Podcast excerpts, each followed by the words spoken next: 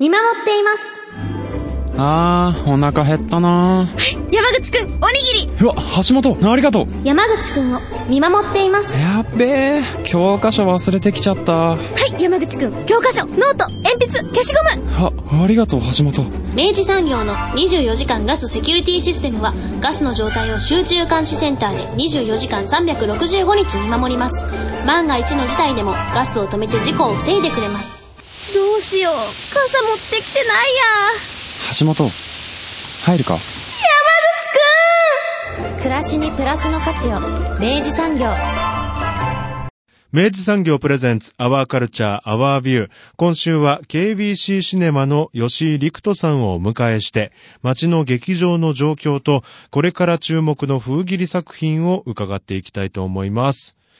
さあ、三好さん。はい。まあ、KBC シネマさんといえばですよ。はい、そうですね。あの、まあ、本当今回この新型コロナウイルスが、えー感染拡大に伴いまして、うん。えー KBC シネマさんは4月の8日からですか、あの、ずっと休館をなさってたわけですけれども、えっと、この度5月の22日に、えっと、営業再開なさって、うん。で、あの、まあ、本当に、あの、まだね、状況を見ながらではありつつなんですけど、うん。一部制限もも、あの、設けながら、うん。まあ、営業再開されて。うん。で、まあ本当に僕らとしては、やっとまた劇場に光が灯ったぞというですね、うん。非常に嬉しい心持ちとともに。であとまああの、この番組でも本当数週間前にご紹介させていただいたうん。仮設の映画館っていうですね、あの、そういうまあ映画の動きとかも紹介させていただいたので、うん。あのまあこのコロナのあの解除を受けて、うん。あの、まあ文化施設がどう動いているかっていうのの一例としてですね、うん。まあ今回あの KBC シネマのですね、吉井さんに、うん。あのご登場いただくと、まあそういうことになっております。はい。まずはインタビュー前半をお聞きください。今回のゲストは KBC シネマの吉井陸人さんです。吉井さんよろしくお願いいたします。あよろしくお願いします。よさんは昔からお知り合い。そうですね。もうあの、ここ数年映画のことを、あの、わちゃわちゃ わちゃわちゃやるときには、一緒に、一緒にわちゃわちゃやってくれている大親友の一人でございます。はい。まあ、あの、KBC シネマさんだけじゃなくてですね、あの、もう、全国の映画館が、この新型コロナウイルス感染症拡散、拡大防止のため、うん。えー緊急事態宣言が出された時期をもう、もう軒並み、はい。えー営業できない状態にうん。なっておりまして、うん。KBC シネマさんも今はまた再開された状態なんですよね？あ、そうですね。はい。あの、5月22日から営業再開いたしました。うん。あのー不安な毎日だったと思うんですけど、そしてまだまだ不安な毎日は続いてると思うんですけど、えー、これ、休館中って、ど、どんな毎日だったんですか？あ、そうですね。えっと、4月の8日から休館してたんですけれども、うん。えっと、映画館のその業務としては、あの、いろいろ休館中もすることがありまして、うん。例えば、えっと、一番はまずあの映写機の、まあ、保守といいますか、うん。えっと、定期的に映写機を動かさないと、あの、やっぱりちょっと調子が悪くなってしまうということで、うん。映写業務だったりとか、うん。あとはその、えーまあ、休館明けた後にやる映画の、うんえーとまあ、テストといいますか、あの試写というかですね、うんそういう上映テストを行ったりとか、うん。その素材をあの別の劇場さんに転送したりとかっていうことで、いろいろその、まあ、休館明けに向けて、また営業を再開するときに向けての動きと、あとはその、なんといいますか、まあ、もろもろ事務的な作業をしておりました。うーん。まあ、あのね、KBC シネマさんはファンの方もたくさんいらっしゃって、うん。ね、もう本当に毎回足を運んでいらっしゃる方、僕の周りにもたくさんいるんですけど、なんかそういったこの休館中にの、こう、お客さんたちのこう反応みたいな、声みたいなものって届いたりはい。してました、そうですね、えっと、ちょツイッターと、ツイッターなどで、あの、よく、えっと、おこ心配いただくお声とかですね、たくさんいただきまして、特にあの、ミニシアターエイドっていうクラウドファンディングが始まって、うん。で、えーそれがその、まあ、えっと、ミニシアターを支援するクラウドファンディングというか、まあ、そういう動きが起こった後に、えっと、KBC シネマとしては、それ自体にはこう参加しない、あの、賛同団体として、えーあ参加させていただいたんですけども、あの、KBC シネマは大丈夫なのかとか、うん。はい、何か他に、他の手段で、あの、支援にできないかとか、そういったあの、お声は、たあの、拝見いたしまして、非常にありがたいなと思っておりました。うーん。あれ、差し支えなければ、あれ参加なさらなかったのってなんか理由があったんですか？そうですね。一応、あの、そその時に、あの、いろいろ、ミニシアターエイド自体は非常に、あの、賛同という形で参加して、その、うん。例えば宣伝だったりとか、し周知にはご協力をさせていただいたんですけども、うんその時にちょっと、あの、SNS、えあの、ツイッターとかでもうん。お伝えしたんですけども、一応その KBC シネマとしては、その、まあ、近々に、その、営業がうん。急遽その、てかまあ、その閉館に追いやられるっていうことは、おそらく、その、うん。ここが最初の見立てでは、まあ、まあ、大丈夫だろうと、うん。まあ、いうところも少しあり、うんとはともかく本当にもっとこう、喫緊の課題として、それが、その、もうこの1ヶ月でややばいっていう劇場さんの方に、うん。どちらかというと、その支援のお金が届いてほしいなと。いうところもあり、あの、うちとしても完全にその支援はすごくいただきたいんですけども、うん。あの、やっぱり他の劇場さんがな、ミニシアターがなくなっちゃうっていうことは、うん。あの、全く無縁で、あの、うちにとっても全く無縁なことではないうんので、こうそこはその、もうそういった、もう、なんていうか、追い込まれている劇場さんの方に優先的になと思いまして、うん。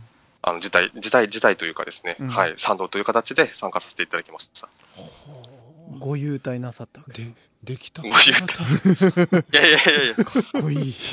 本当にあの、でもた、あの、ミニシアターの多分、その劇場数が減っちゃうっていうことは、うん。やっぱりその、うち、あの、日本でかかる、その映画館でかかる映画とかが今後減ってったりとか、うん。やっぱり、あの、いろいろその、あの、配給さんだったりとかうんが、やっぱり減っていくっていうことに結局なっていくので、ううんん。はい。それはその、まあ、ある意味、その、うちの映画館を守るためでもあるんですけど、なるほどうんはい、この環境を守るという、はい。なるほどなあのそもそもミニシアター系のこう館の皆さんとかっていうのはつながりがあるんですねえーと、そうですね、多分あのーえーとですね、あのー工業組合っていう、まあ、組合がありまして、それに参加されている方とかは、多分定期的に会合があったりとかすると思うんで、そこで顔合わせされてたりとかすると思います。多分地方でちょっと、その、なんていうか、つながり具合っていうのは結構、濃淡あると思うんですけども、うんうんうん、関西の方とかは多分結構、あのー共同で T シャツ作られたりとかうんされて、結構横のつながりがすごく強いんだと思います。うんうんでもまあ再開されたとしてまた今後ももう再開されてる状態ですけどその感染症対策を心がけないとっていう部分がありますよね。そうですね。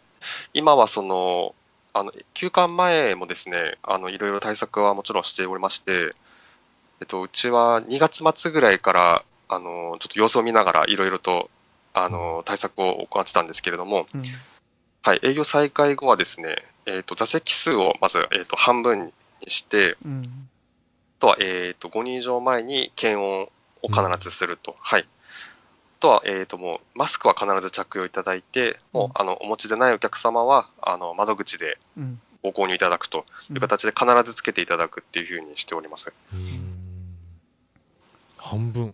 半分です半ね。うんこれやっぱあれじゃないですか。まああの聞くまでもないかもしれないですけど営業状況としてはやっぱなかなかその半分っていうのは大変なんじゃないんですか？半分は大変ですね。やっぱり、その、はい、満席とかの映画出てが出てきて、こう、全体としてこう、バランスが取れるっていうふうにやっぱりうなるので、んうん。今だと満席でやっぱりこれまでの、まあ、厳密には50%以下、うん。あうちはあのほ補助席とかも出していたので、うん。はい、厳密には50%以下の数字になると、まあ、これが本当にずっと続くと相当厳しいことになっていきます。うん。あのお客さんの客足的にはどうですか？はい、えっ、と、そうですね、結構やっぱり、あの、ミニシアターで、あの、九州、福岡の方ではまだ上映できてなかった作品っていうのを、うん。では、えっ、と、営業再開日から上映開始しましたので、うん。それもあって、えっ、と、す少しお客さんあの、来ていただいたかなとは思うんですけれども、うんはい。ただやっぱり、あの、し特にシニアのお客さんがまだあんまりこうお見えになられてないなという印象ですね。なるほど。うん。なるほど。はいいや、でも、三好くんも言いましたけど、うんその、やっぱり営業するためには利益をね、生まないといけないわけで、うんそのためには、要はやっぱお客さんたくさん来ていただかないといけないわけで、でも、でもこの状況だとおっしゃってるように席を半分の状態にしたりですとか、だからといってこう、どんどん上映スケジュールを詰め込むわけにもいかないじゃないですか。そのい入れ替わりのね、すれ違いとかもあるでしょうし。そうですね。であのうちも定期的に環境はテストしたりとか、ちょしていて、えー、そのあまり密な空間は作らないように全処してるんですけれども、うんやっぱりそれでも感染リスクゼロですとはやっぱり大手を振ってもちろん言えないので、うんそのお客さんにあのガンガンこう来てくださいっていうふうに言うわけにもいかないんでですね、なかなかこう複雑な状況ですね。ジレンマですねこれねはい。うんで当然まあそういう状況ですからまあその新作をどのタイミングでどう公開していくかみたいな、うんそういう番組編成みたいなのも相当難しい今ゲームになってますよね。そうですね。これはなんか、その、自治体からのね、こう、手助けみたいなのっていうのは、な、ないんですかね？そうですね。あの、今、あの、セーブ・ザ・シネマっていう、あの、最初に署名を集められた、えっ、と、まあ、運動といいますか、はい。えーはい、動きが出てますけど、そこが、あの、映画と、うんえー演芸と音楽と、はい、合同で、そういったその、まあ、補助金というかですね、基金を、えー設立あの、設設立をお願いしようっていう動きが出てますけど、うん、うん、まだ何とも見えないところですねここもですね。そうですね。うんうんあのそれこそこの番組ではあの以前あの仮設の映画館をあのあ取り組まれているえはい、はい。あの相田監督にもご出演いただいて仮設の映画館のお話もお伺いしたんですけど、あちらの方には、はいあの KBC シネマさんも参加してらっしゃったと思うんですけどあれの反響はいかがでしたか、そうですね。あの、やっぱりすごい、あの、すごい、あの、喜んでいただく声が多かったです。うん。特に、はい。あの、休館中はもちろん、もちろんと言いますか、休館中もですね、あの、こういった形で、劇場に、その、うん。まあ、お金を取るうん形で、えっ、と、映画が見れるんだっていうことを、すごい、あの、喜んでいただく声もいましたし、その営業再開してからも、うん。やっぱりまだその映画館に行くのにはこう抵抗があるけども、こういった形で見れるならっていうことで、しばらくこういう動きは営業再開してからもいあのやっていただきたいっていう声が結構おー見受けられました。はい。ううんんあの監督はその時お話を伺った時にその仮設のお客さんといいますかそのはい仮設でご覧になった方と、えーそれまでのこう映画館でご覧になってる方とその感想をお寄せいただく方の層がちょっと違ったみたいなこともおっしゃってたんですよ。あー、なるほどですね。やっぱり結構お若い方が多いんですかね、オンラインうんですし。っておっしゃってましたね。うーん、そうですよね、やっぱり。やっぱりこう、シニアのお客さんとか、ままずそういうことがやってあるのもこう知らないし、あのーまあ、それを見る手段もなかなか、うん。多分本当はそのスマホとかでも見れると思うんですけど、うん。なかなかやっぱりその、なんていうんですかね、うん。まあ、どれだけ使い慣れてるかというか、うん。そういうのでやっぱりそういう情報の差とかはあると思いますよね。ううん。んいやーでもなんかこうもっとこう気軽にね 気軽に楽しめる日はいつなのかなってこう誰しもが思ってると思うんですけど、まあでもその中やっぱりでも、やっぱね、あの楽しみにしてらっしゃる方たくさんいらっしゃいますし、その本当にこの営業再開を心から、うん。えー嬉しいと思ってね、うん。る方もたくさんいらっしゃると思いますので、うん。ちょっと大変だと思うんですけどね。なん か、みんなで助け合ってねっていう感じなんですよね、本当僕らもね。本当ですよ。あの、我が仲間たちもですね、ええあの、やっぱもうこの開館再開、あの、再開された5月22日、そして23日あたりにですね、あの、みんながですね、SNS に KBC に行って、みんな言ってたのが、ちょっと泣いたって言ってたんですよ。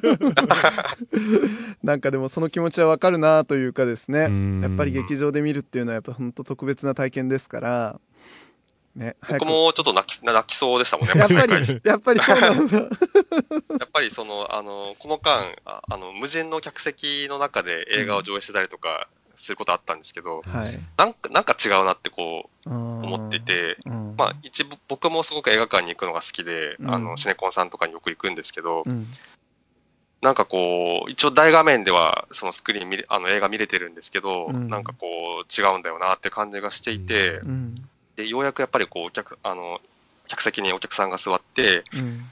こうスクリーンを見上げてる姿っていうのを後ろから見て、あ、これだっていう感じがしましたね。いい話だな。やっぱね、お客様なんかがいてこそ完成するもんなんですね、やっぱね。いや、本当に特にやっぱり映画館っていう場所は本当にそう思いますね。ううんうんん。あの、やっぱり知らない人と、なんか謎の時間を、同じ映画を見ているうん、謎の時間を共有する、あれがあってこそなんだなって、やっぱり改めて思いました。もうだってね、映画って始まったら2時間、もうね、ノンストップのライドですからね、あれね。はい。運命共同体ですよね。そうそうそう。本当にね、もう、はじ、はじめましての人たちと同じ物語を2時間ね、一方向向かって共有するって、まあ、とんでもない体験ですよね、改めてね。いや、本当にそうですよね。うんで、なんかやっぱり謎のコミュニケーションがお互いに微妙に生まれてると思うんですよね。なんかあの、なんとなく、なんかまあ、ちょっとしたリアクションだったりとか、うん。なんかやっぱりそういうのもあって、うん。こう、まあ映画館での映画っていうのはやっぱり完成するなと思いました。いやーもうまさしくね、それと同じことをソーダ監督はおっしゃってましたよ。うん。ああ、うん。あの、劇場なんで必要なんでしょうねって言った時に、やっぱそういうふうにみんなで集うっていうことがまずまあその人類学的に実は歴史的にもあるっていうのがまず一点と、その上でやっぱりこうみんながですね、こう同じ空間の中で、ちょっとした、あの、本当言葉にならないようなちょっとした反応とかを、あの、こっち側で引き受けて、あの、感覚が交わると書く交換ですね。交換うん、していくことで、やっぱりこう、あの、劇場での映画体験っていうのが初めて成立しているんじゃないかみたいな話をなさってて、超いい話だなって思ったって。超いい話ですね。さすがですよ、相田監督。ねえいやでも本当あのね吉井さんがおっしゃったの全く同じ話だったからやっぱやっぱみんな同じ思いなんだなと思って嬉しくなっちゃいましたうーん、なんか現場としては本当にそれをすごく感じますね。うんうん、うん。これ、またね、これからどんどん劇場では新しい作品も登場してくるかと思うんですけど、はい。この客席数になって、この状況でっていうのもまた難しいとは思うんですけど、これははいペ,、ペースとしてはど、どんな感じになっていくんでしょうか？今、今までと違うんですかね？あ、えっ、と、新作がかかるペースはい。えーとですね、ちょっとそれも本当にな今の段階で何とも言えないんですけれども、うんはい。と今後は本当にわからないですね。その本当作品が今後減っていくことがあれば、これまでよりより公開ペースはやっぱり鈍化していくと思いますし、ううん。ーん。今はですね、今のところはなんとかその営業再、えー休館前と同じペースで上映をしてるんですけれども、うん。本当に急遽例えば来週とかの、えあのしかも割と大きい作品がうん。の公開が決まったりとかしているので、うんちょっと、はい、通常とはまだ全然違う流れになってますね。そうですねいやもう本当になんか一日一日その公開予告状況が変わっていくいかざるを得ない状況だなと思っていてうん、ね、あの大きい劇場さんとかもやっぱ横目でずっと見てたりするとあのあこれ公開公開日が決まってるとかそういうのがやっぱ本当時々刻々と動いてる感じありますよね。そうですね。うんこうしかもやっぱり3月に上映する予定だった映画が結構、その、ほまあ、ほとんどが上映、公開延期になったので、ううんん昨日とか本当にちょっと見てても、やっぱりバンバン6月にうん、上映が決まってて、すごく大変な状況だと思いますね。そうですよね。はい。いやーだからまあそういう意味ではもう KBC で、まあ、ここで今公開待機作品になっているものも、あのーぜひあの日々あのちょっと劇場のホームページを見ていきながらチェックしていくっていうのが、はい、ぜひ。ねはい。一番いいスタイルですねこれね。そうですね。ほ本当にあの、急遽決まること、まあ、あの、これは休館、休館っていうか、その、が、に、あまり関わらず、割と、あの、急遽いろいろ決まったりとかする劇場ではあるんですけれども、うん特に今は、はい、あの、し、あの、公開待機になっているものの公開日が、あの、本当に日に日に決まっていったりしているので、うんホームページはぜひご覧いただけるとと思います。そうですね。たくさんある。はい。いや、めっちゃ見たい作品、もうほんとめっちゃあるわと思ってどうしようかなって思ってるんですけどね。これ、せっかくなんで、ね、吉井さん、うん。まあ、全部がおすすめだとは思うんですけど、うん。いくつかご紹介いただきたいなと思うんですが、はい。えっ、と、そうですね。えっ、と、6月5日の金曜から、えっ、と、始まる、ハリエッうん。トという映画がありまして、はい。えっと、これは本当は3月の下旬に公開予定だったのが延期になって、えっと、6月の5日ということで決まったんですけども、はい。こちらが、えっと、まあ、実話を元にした映画で、えっと、生涯で800人以上の奴隷解放を手助けした、えー女性えーアフリカ系アメリカ人の女性の、うんえー、と実話の物語になります。うん。はい、でこちらは特にその歌曲がですね、えーと、スタンドアップっていう曲がありまして、それがすごく大きい注目を集めて、えー、と第92回のアカデミー賞で、えー歌曲賞、うんそれからそのシンシアシンシア・エリボさんっていう女優女優さんがこれ主演されてるんですけれども、この映画で、えー、と主演女優賞にノミネートされました。うん。ね、アカデミー絡みの時にも結構この作品は注目作として置いてありましたもんね。はいそうですね、はい。うん。まあ、のの結局、そのノミネートだったんですけれども、まあ、やっぱりその曲とかですね、うんあのまあ、物語的に、特に今ですね、うん。はい、あの、まあ、アメリカの状況とかもありますけども、うんうん。はい、あの、今見ていただきたい映画の一本だなとそう思っておですね。確かにな。これ今ちょっと、今これ見るのやばいですね。ちょっとですね。そうですね、はい。ああ、いや、見るべきだな。うん。その他ありますか、吉井さん？はい。あとはですね、えっと、同日公開なんの、えっと、6月5日からなんですけども、うん。えっと、ポップスターという映画がございまして、はい。まあ、これも延期になって5日に決まった映画です。うん。えっ、と、これは、あのーナタリー・ポートマンが、えっ、とですね、主演でうん。出ておりまして、はい。まあ、あるポップスターの、まあ、その光と闇というか、うん。その生き様と、えっ、と、悪化のステージというところを、えー見せ場にした映画になっております。うん。でこちらは、あの、シーアっていう、あの、トップアーティストが、えっ、と、まあ、プロデューサーとして、えっ、と、楽楽曲提供もしてるんですけれども、うん。はい。えっ、と、僕は、あの、あ、まあ予告とかでですね、あの、曲もかかってるんですけれども、はい。やっぱりその、スクリーンで見ると、えっ、と、説得力がもうだいぶ増す映画だと思いますので、はい、こちらもスクリーンで見ていただければと思います。これやっぱナタリー・ポートマンがこういうある種のこう光と闇を抱えたこう、まあ、ステージ上のキャストを演じるということで言えば、当然やっぱダーレン・アロノフスキーのブラックスワンそうですが、ねそうだはい。ね。陰り見えますねちょっとね、見えますね。特にちょっとなんかメイクの感じもちょっと似てるので、やっぱりなんかブラックスワンがやっぱこう彷彿とさせられるんですけども、うん。はい。まあもうナタリー・ポートマン本当演技演技派女優の方にもがっつり入ってった感じもあるしこれは見応え抜群っぽいですね。はい。ぜひぜひ劇場でこちらもご覧いただければと思います。うん。てえないい年を重ねてますね、ナタリー・ポナタリー・ートマンはね。ポートマンね。ねレオンの美少女だったんだよもともとね。ね 今やこんな風になって立派になって、ですよね。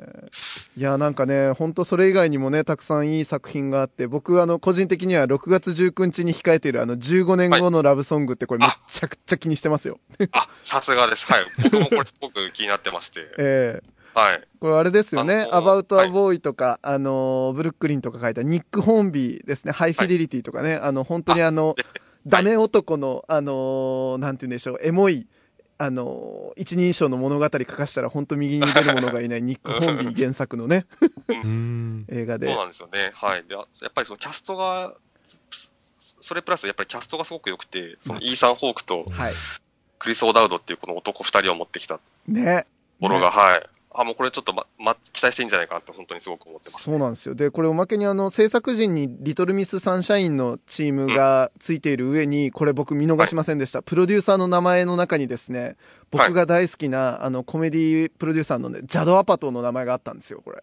はいはいはいはい。もうすなわちこれ最高ってやつだろっていう 確信を得ておりますこれ。そうですね。あの、いろいろ揃って、もう役版って言ってぐらい揃ってると思うので、ぜぜひ、これ役満映画ですね。役満映画ですや役前。役満映画です。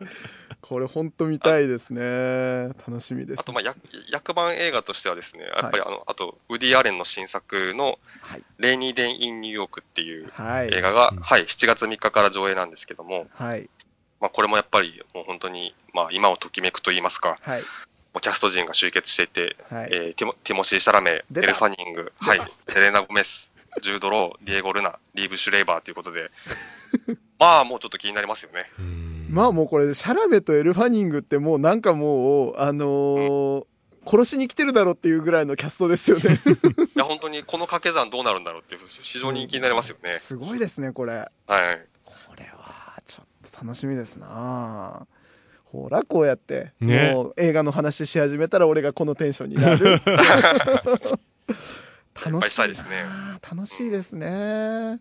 いやー楽しいよねやっぱね。うん。もうこのね近日公開作品のリストを見ているだけでうん。このもうね。何倍でもいけるよね、ご飯が、ね。何倍でもいける、うん本当僕ちょっとよだれ出そうですもんねいやーどうかあのねあの大変だろうとは思うんですけれども、うん。あの日々あの営業ねあの頑張っていただいてあ、はい。あの僕も必ず劇場に駆けつけますのであ、ぜひ、本当にお待ちしております。うんあと、はい。あの、やっぱり、それでも、あの、今の状況、ご不安な方もいらっしゃると思うので、うんうんはい。あの、まあ、映画館のホームページだけでもちょこちょこ見ていただけて、なんかこんな映画今やってるんだっていうことだけでも気にしていただければなと、うん本当に思います。はい。そうですね確かにうん。確かにな。なんかこう、上映作品、予定作品見ながら、ちょっとこう、思いを巡らしてね、そうですよ。こう、あいつだったらいけるかなとかさ、うん。あの、うんあの日々ってすごい貴重だよね。もうね僕とかだってずっとあのカレンダーに、うん。あの公開日が決まった瞬間に全部あの書き起こしてましたからね。あ、それ僕もやってます。あの、ね。ノートに、ノートにね、公開日とあと上映する劇場と書いて、ね。はい、やってます。こういうこういうことですよ、こういうことですよね。ね、もうそこから映画は始まっているっていうことですからね。うんうんうん。た高まりますよね。高まる。はい。高まね。そその瞬間から。本当にそうですなるほどな。ねじゃあもう KBC シネマさんとしては、まあ、あのホームページにもそういったあの対策もね、あの掲載されてらっしゃいますけど、えーまずはこの状況をまた、まあ、営業再開という形で、はいえー頑張っていただけるということなんですね。あ、はい、頑張っていきますので、はい。よろしくお願いいたします。もうスーパー応援してますあ、ありがとうございます。はいお待ちしてますんで。いつでもお越しください。ありがとうございますこうまたね、あの、おすすめ作品とかを定期的に伺いたいと思いますんで。あ、ぜひぜひ、はい。また機会いただけましたら、ぜひぜひ、もうあの喜んで出演させていただきます。こう言うとちょっとおこがましいですけどもうこれであの僕の大好きな吉井君もあのアワーカルチャーアワービューのメンバーだよという気持ちでいますので。わあ、やった嬉しい。やばい。そんな嬉しいですか？いや、めちゃめちゃ嬉しいです ね。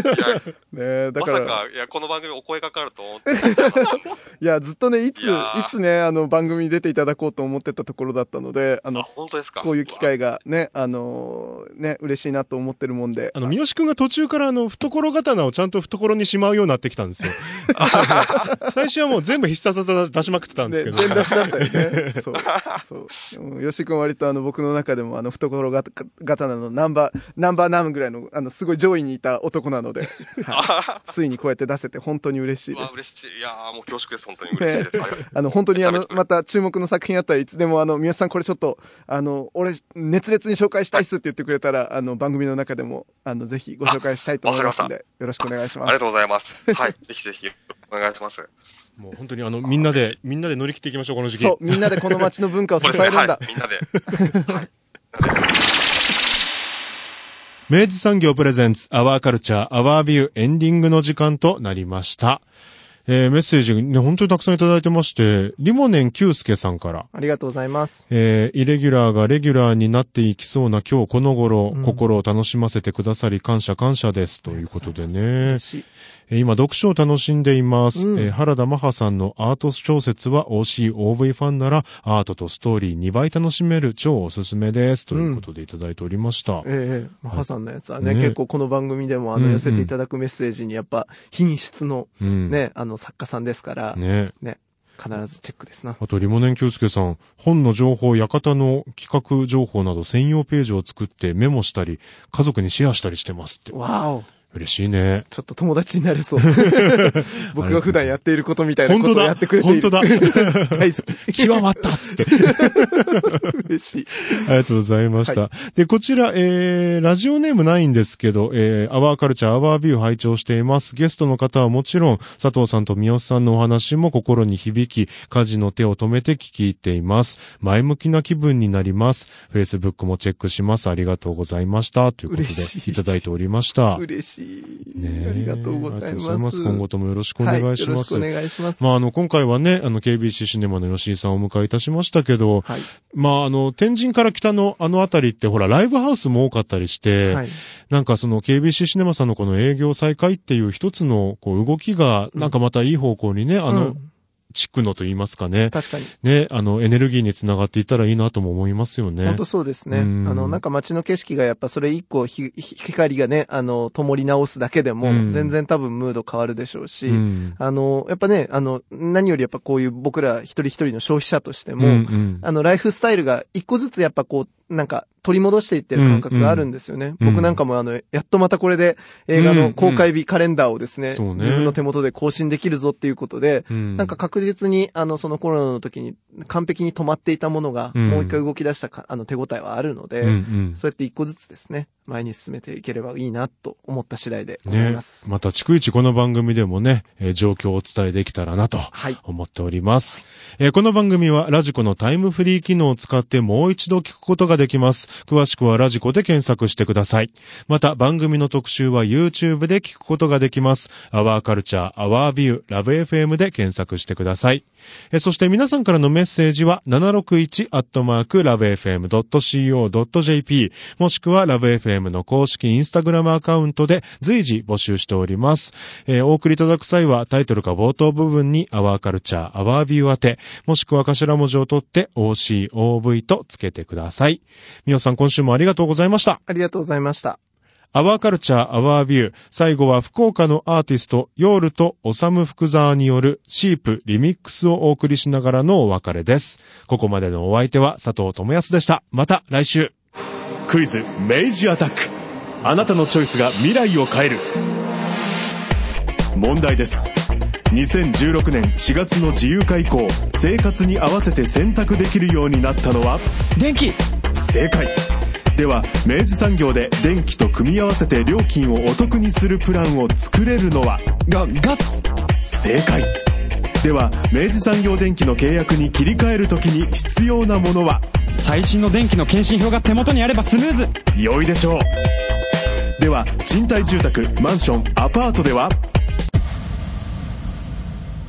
一部を除き切り替え可能。お見事。全問正解です